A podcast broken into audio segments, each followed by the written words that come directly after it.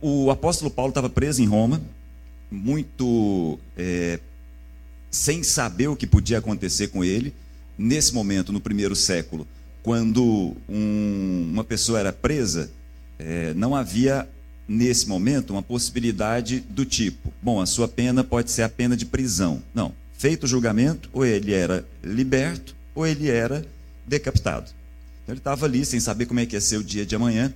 Ele recebe um irmão da igreja de Filipos, Epafrodito, que leva para ele uma oferta, leva para ele notícias da igreja. Aquilo não foi a primeira vez que aconteceu e a relação entre os dois era muito próxima, entre Paulo e a igreja de Filipos, uma relação de muita amizade. Tanto assim que a carta aos Filipenses é a carta em que Paulo mais coloca o seu coração dentro da carta.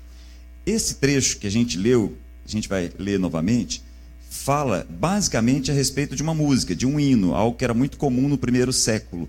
É, esse trecho, por isso que dependendo da versão que você tem aí, ele está até colocado num formato de poesia. Não sei se vocês perceberam isso. Ele tá, não está num escrito normal. Então, volta comigo lá, Filipenses capítulo 2, que diz assim, lá no versículo 5: Seja a atitude de vocês a mesma de Cristo Jesus, que, embora sendo Deus, não considerou que o ser igual a Deus era algo que devia pegar-se, mas esvaziou-se a si mesmo, vindo a ser servo, tornando-se semelhante aos homens e sendo encontrado em figura humana, sendo encontrado em forma humana, humilhou-se a si mesmo e foi obediente até a morte e morte de cruz.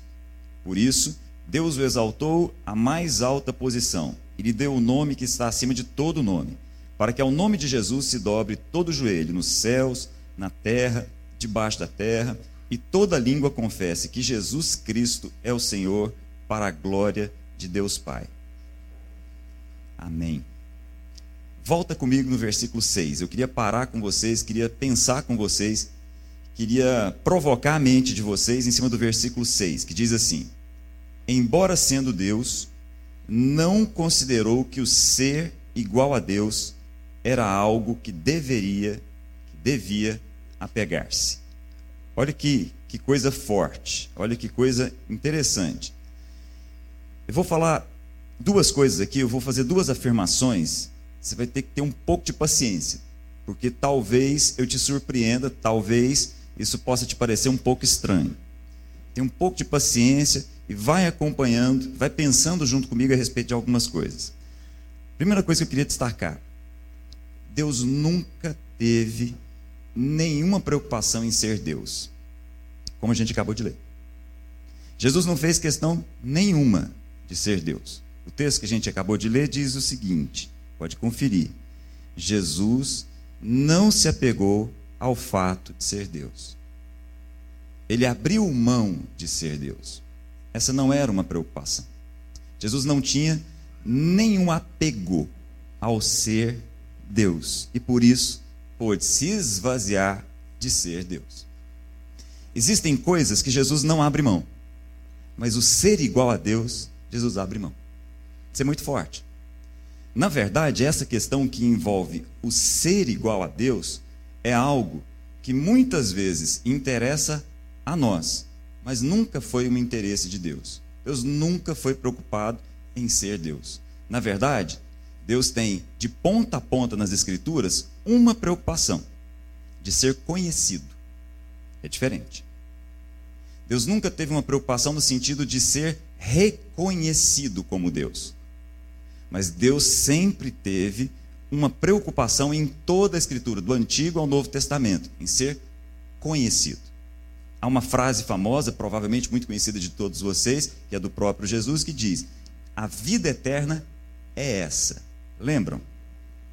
Que te conheçam, que te conheçam, que te conheçam como o único Deus verdadeiro e ao teu filho, quem você enviou. Lembram disso? De ponta a ponta nas Escrituras, essa é uma preocupação, que Deus seja conhecido. Mas Deus nunca teve nenhuma preocupação com o fato de ser reconhecido. Essa é uma expressão que acompanha as Escrituras do início ao fim. Uma outra expressão que acompanha as escrituras do início ao fim é uma expressão que você deve, quem é, é, é um leitor da Bíblia, deve ter acompanhado em diversas partes. fala a respeito de deuses que são construídos por mãos humanas. Conhecem essa expressão? A gente encontra isso nos Salmos, encontra isso nos profetas. De uma forma geral, isso acontece. Por exemplo, depois, se você tiver curiosidade, dá uma olhada no livro de Jeremias, que faz uma expressão, é, que faz uma, uma disso, faz dessa expressão uma história muito interessante. Aonde?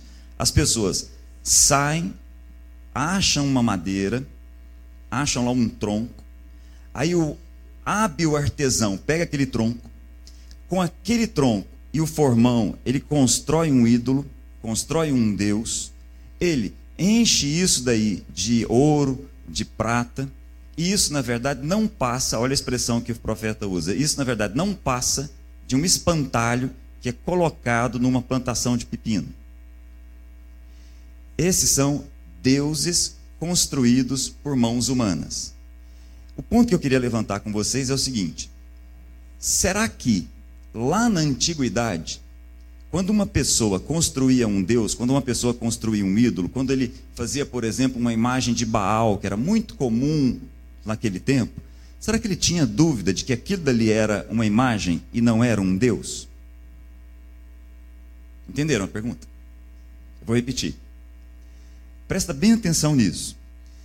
Lá na antiguidade, quando um homem qualquer construía, pegava lá um metal, pegava lá um pedaço de madeira e construía um ídolo e chamava aquilo de Deus. Será que lá na antiguidade aquela pessoa tinha alguma dúvida de que aquilo dali era uma imagem? Ou será que vocês acham que as pessoas lá naquela época olhavam para aquilo e tinham alguma dúvida de que foi um ser humano que fez aquilo dali? Entendem a pergunta? A gente menospreza muito essas pessoas, né? A gente sempre acha que a geração anterior à nossa não é tão inteligente quanto nós. Isso é ingenuidade. Houveram gerações antes de nós que, num certo aspecto, são muito mais profundas do que nós somos hoje. Aquela geração antiga, lá, há milênios atrás, quando construíam Deus, não tinha a menor dúvida de que aquilo dali era obra de um hábil artesão. Na cabeça deles, o que, que era aquilo? A representação de um Deus invisível. Então, quando a Bíblia, de ponta a ponta, fala a respeito de deuses construídos por mãos humanas, o que eles estavam aprendendo era o seguinte: esse Deus que está aqui, essa imagem que está aqui, é construída por um homem, mas representa um Deus invisível. Só que esse Deus invisível também é uma construção humana. Entendem? Eu vou repetir. De ponta a ponta, Deus nunca teve interesse em ser conhecido como Deus, reconhecido como Deus. Nós, seres humanos, é que temos muita habilidade para construção de deuses. Nós é que temos muita habilidade em fazer construções. Nos últimos anos, nós somos mais sofisticados e não construímos deuses num formato de imagens, o que não significa que a gente não, não continue construindo deuses invisíveis. E o interesse de ponta a ponta das Escrituras, o objetivo de Jesus ao passar por aqui foi que Deus fosse conhecido. É esse o ponto. Conhecido de que jeito? Essa é uma grande questão. Às vezes, a gente, a gente lida com com algumas, algumas situações. É, mais recentemente, a gente lida com situações em que, de repente, aparece um corajoso que vira e fala assim: Eu não acredito em Deus. Né? De vez em quando aparece um corajoso que faz isso. Eu digo corajoso porque, se a gente prestar bem atenção no tipo de Deus que esse corajoso está descrevendo, nós costumamos chamar de ateu. Quando esse ateu começa a descrever o tipo de Deus em que ele não acredita, a gente precisa ser mais honesto. Por exemplo, os ateus mais recentes, aquelas pessoas que se levantam e dizem Deus não existe, aí ele vai falar a respeito do Deus que não existe. Na opinião deles, o Deus que não existe, esse Deus que muitas vezes está sendo pregado, está sendo ensinado, é aquele Deus que, por exemplo, ao perceber em nós algum tipo de sacrifício, ele se mexe. Entendem? Eu vou repetir. Muitas pessoas, desde o final do século passado até hoje, estão se levantando com muita coragem para dizer o seguinte: eu não acredito num Deus em que um ser humano oferece algum tipo de sacrifício e ele se move, e ele se mexe. Vocês acreditam nesse Deus? Vou mudar.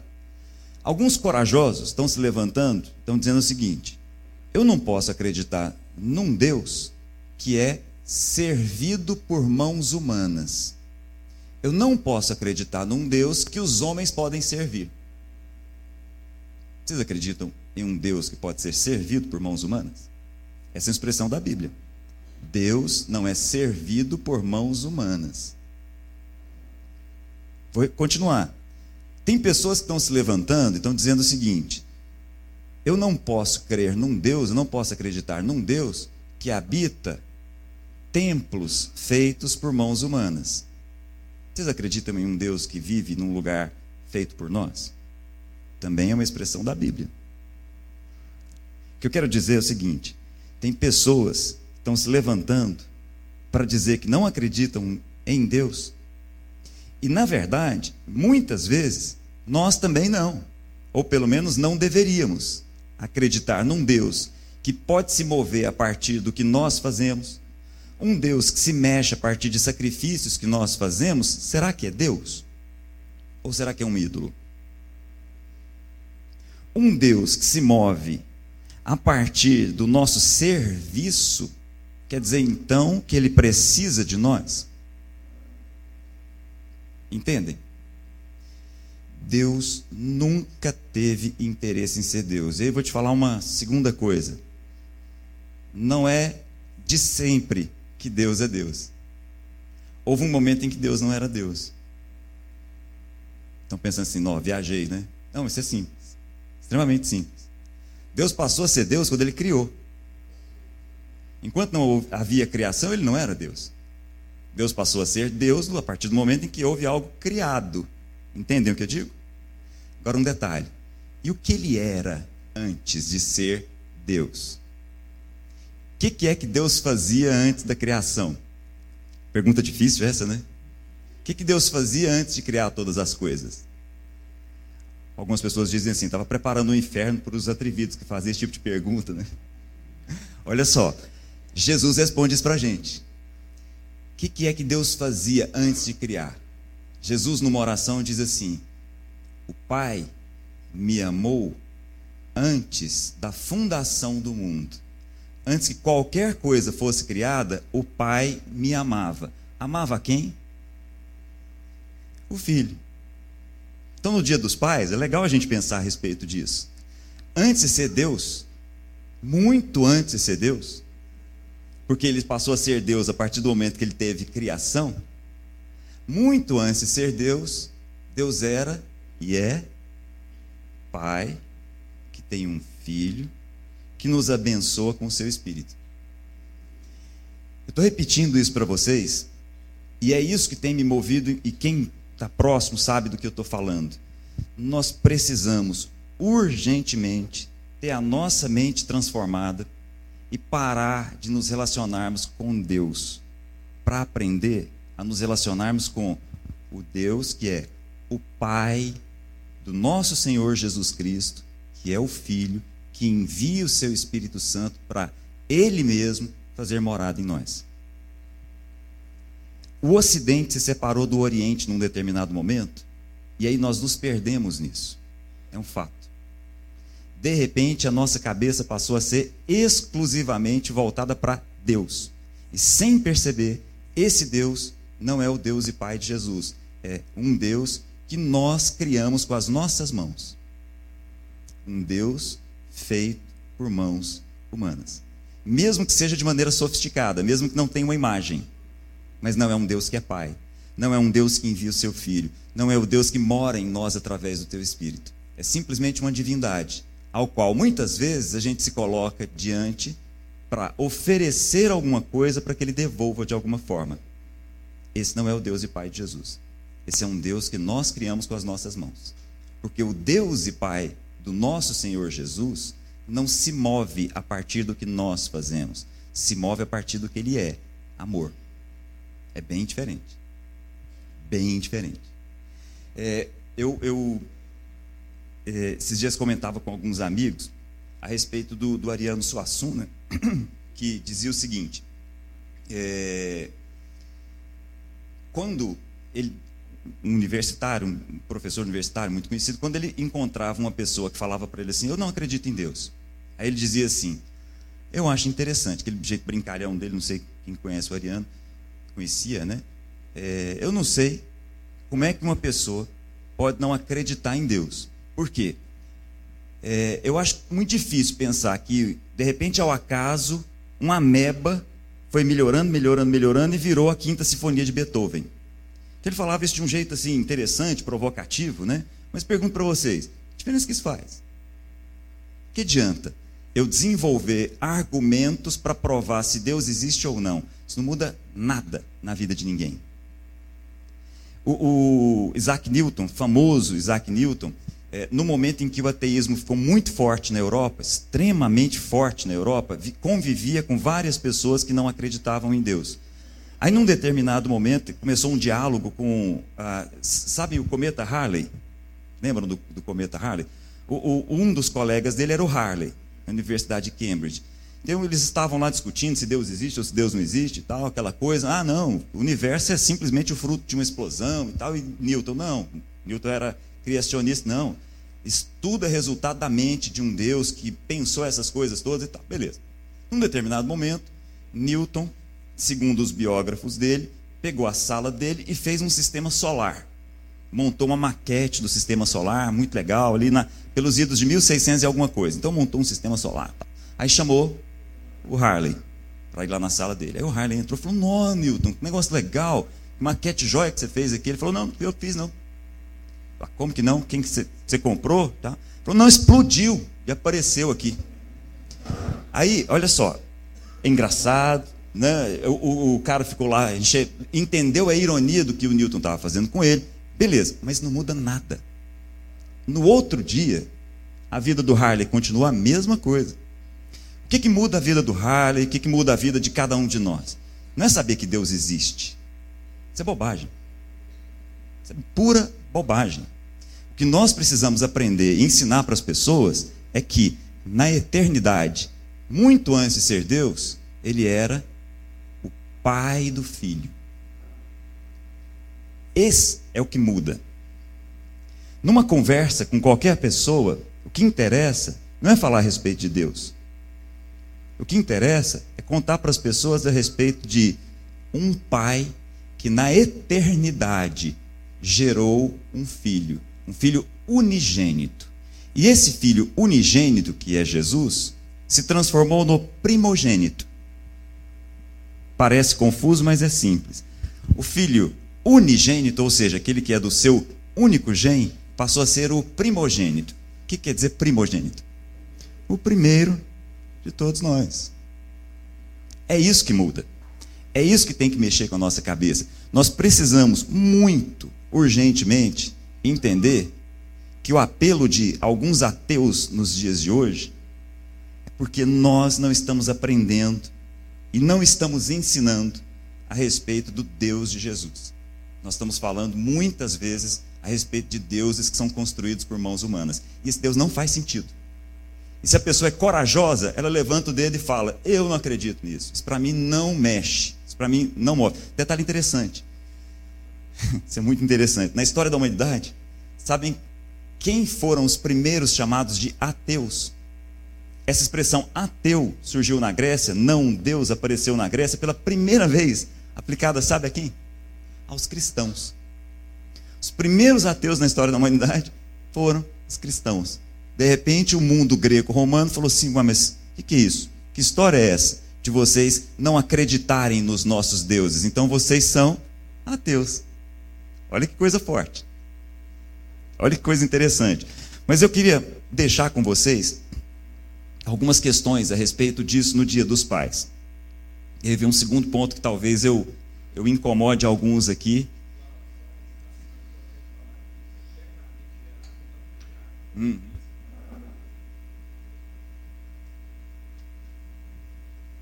Tempo seco. É, uma coisa que quero, quero comentar faz muito, muita diferença. falando do dia, dia dos pais e falando a respeito do Deus que é Pai, é, isso não é uma coisa tão simples, porque é, uma boa parte das pessoas que estão aqui não tem no Pai terreno uma boa imagem. É um fato. Nós temos que lidar com isso. Mas é importante a gente entender que a, a, a, apresentação de Deus como Pai deve criar em nós uma imagem, deve criar em nós um símbolo. Isso é muito importante. A, a nossa cabeça ocidental foi definindo Deus de um jeito muito estranho. Por exemplo, como é que os ocidentais falam a respeito de Deus? Falam a respeito de Deus sempre dizendo que ele é não alguma coisa.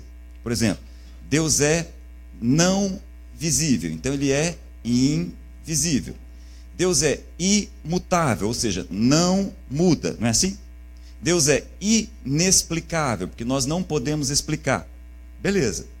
Então, dizer que Deus não é alguma coisa não nos ajuda muito. O Oriente é muito melhor nesse aspecto, no aspecto de nos ajudar a compreender o que nós precisamos aprender a respeito de Deus. Então, o Oriente é quem nos ensina a criar imagens.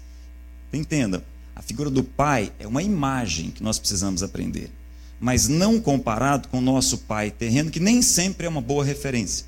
Nem sempre. Eu não sei se vocês conhecem, é, tem um escritor que ficou famoso agora por escrever o livro A Cabana, o William Young, e ele fala, olha que coisa, ele fala da dificuldade que ele teve durante muito tempo de pensar em Deus como pai, que o pai dele, que era missionário, entendeu que tinha uma forte ligação com a África e deveria ir para a África para expandir o evangelho, Aí o pai dele pegou os filhos, deixou no orfanato. Então ele cresceu como órfão. Porque o pai dele estava onde? Pregando o evangelho na África. E aí ele foi para esse orfanato, cresceu como órfão, e aí a relação que ele tinha com o pai dele era muito ruim. E o pai dele, quando voltava, extremamente rigoroso. Então, para ele entender a Deus como pai era muito difícil. Muito difícil. Não sei se vocês já ouviram falar do, do, do, Foucault, que é um filósofo bem famoso, tinha muita dificuldade de pensar em Deus como pai, por quê? Porque o pai dele achou que ele era afeminado, aí colocava ele dentro da sala de cirurgia, o pai era médico, colocava ele dentro da sala de cirurgia enquanto criança e fazia amputações na frente dele, porque ele achava que assim o, filho ia ganhar mais força, ia se tornar mais masculino e tal. A relação do Foucault com o pai é péssima, horrível. Isso é importante. A relação que nós temos que aprender com Deus e pai não é a partir da relação dos pais terrenos, mas é a relação que deve ser aprendida no outro universo. E aqui tem um segundo ponto. Eu falei que tinha dois incômodos aqui. O segundo incômodo que eu queria colocar para vocês, mesmo sendo dia dos pais, é que quando a Bíblia fala a respeito do Deus Pai, está falando do Deus Pai masculino. Está falando do Deus pais, pai e mãe. Como a gente cantou na música agora. Várias vezes em toda a Bíblia a gente tem Deus sendo apresentado em figura feminina. Por exemplo, como aquele que amamenta e cuida do filho. Por exemplo, como a ursa que cuida dos filhotes. E ai de quem chegar perto dos filhotes dessa ursa. Ursa, feminino. Ou ainda, como a gente cantou agora há pouco, o próprio Jesus, quando olhou para Jerusalém, olhou para Jerusalém e disse o seguinte: Ah, Jerusalém, que matas os seus profetas. Como eu gostaria de fazer com vocês, Jerusalém, como a galinha faz com seus pintinhos, que é pegar, colocar debaixo da asa e proteger. Algum galo fez isso alguma vez na vida? Entendam, quando nós aprendemos que Deus é pai, é pai no sentido de pais, pai e mãe, porque Deus não é masculino nem feminino. Deus é pai nesse aspecto. É importante para a gente entender que a nossa relação muitas vezes é a de quem se coloca no colo de Deus, literalmente. Literalmente. Isso é importante que a gente entenda. É, a figura de Deus enquanto pai, de repente, fica mais fácil para a gente enquanto pai e mãe. Esse escritor da cabana, não sei quantos leram o livro, teve um problema sério, porque o início do livro ele apresenta a Deus como uma mulher. Não sei, de repente alguém viu o filme também, né? A mãe dele, a mãe dele, que é uma missionária, pegou o livro e começou a ler e fechou. Ligou para a filha, ligou para a irmã do William, falou assim: Minha filha, meu filho se perdeu. Ele é um herege. E parou de conversar com ele, aquilo ficou um negócio sério, bem complicado. E muita gente foi chegando para ela e falando: oh, o livro do seu filho é maravilhoso, maravilhoso. Ela falou: não, meu filho está perdido, meu filho acabou. Sabe o que mudou a vida dela? É uma história muito interessante essa. Num determinado momento, dessa mãe, lá atrás, quando ela tinha 18 anos, ela foi trabalhar como enfermeira. Então ela foi fazer o curso de enfermagem para se tornar enfermeira, porque ela queria ser alguém que pudesse pregar o evangelho e ser uma missionária ligada à saúde. Ela, com 18 anos, foi para um hospital. Está lá. Com três meses que ela estava fazendo um curso de enfermagem, chegou uma mulher sangrando. Isso em 1946. Importante a gente ter uma noção da época. Então nós estamos ali pouquinho depois da Segunda Guerra Mundial. Então ela chegou, chegou uma mulher sangrando no hospital. o médico colocou essa mulher, essa paciente, na sala de cirurgia chamou a enfermeira-chefe e pegou ela, falou: vem também, é bom que você aprende, depois você faz a limpeza. A mulher que chegou lá dentro era uma mulher que estava na sexta gravidez, esposa de um pastor muito conhecido na região, pastor anglicano, muito conhecido ali naquela região do Canadá. A sexta gravidez e ela tinha perdido os outros cinco filhos, ali por volta dos seis meses. Ela chegou, mais uma vez, sangrando, e aí o médico olhou para a situação, situação difícil, Falou: Nós vamos ter que fazer uma cesariana. Fez a cesariana. Quando ele tirou o bebê, o bebê tinha meio quilo em 1946. Não é a medicina de hoje. Então o bebê pega aqui na mão meio quilo. O médico tirou o bebê, deu para essa quase enfermeira de três meses o bebê, falou para ela assim: não é viável, descarta.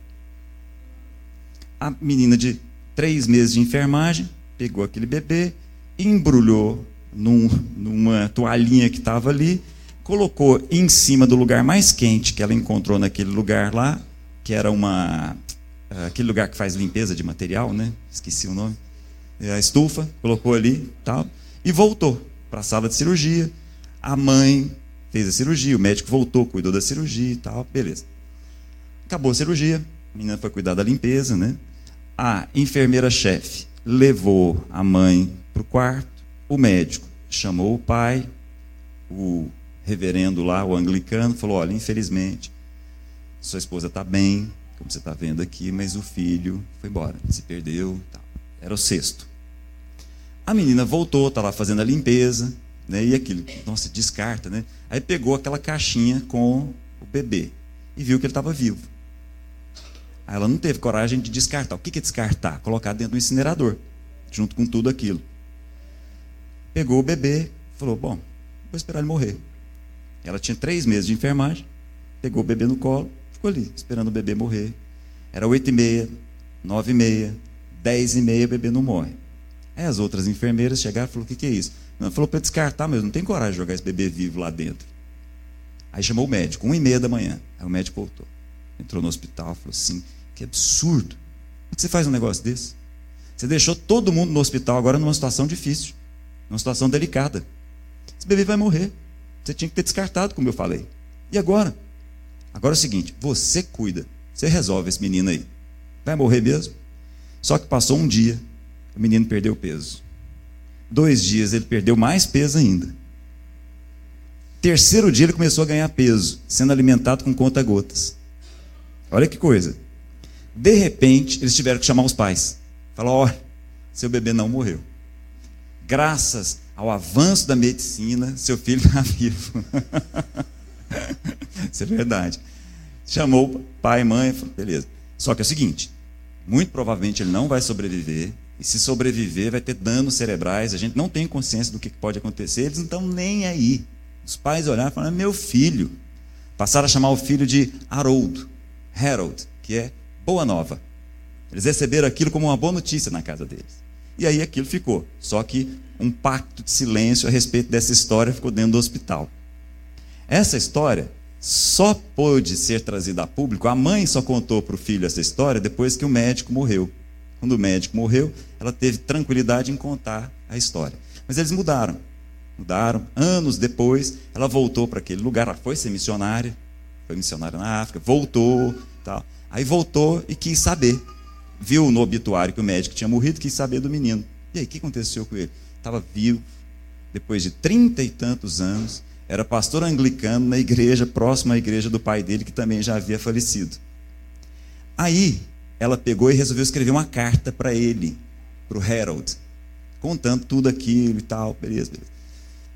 Só que a mãe não falava com o filho.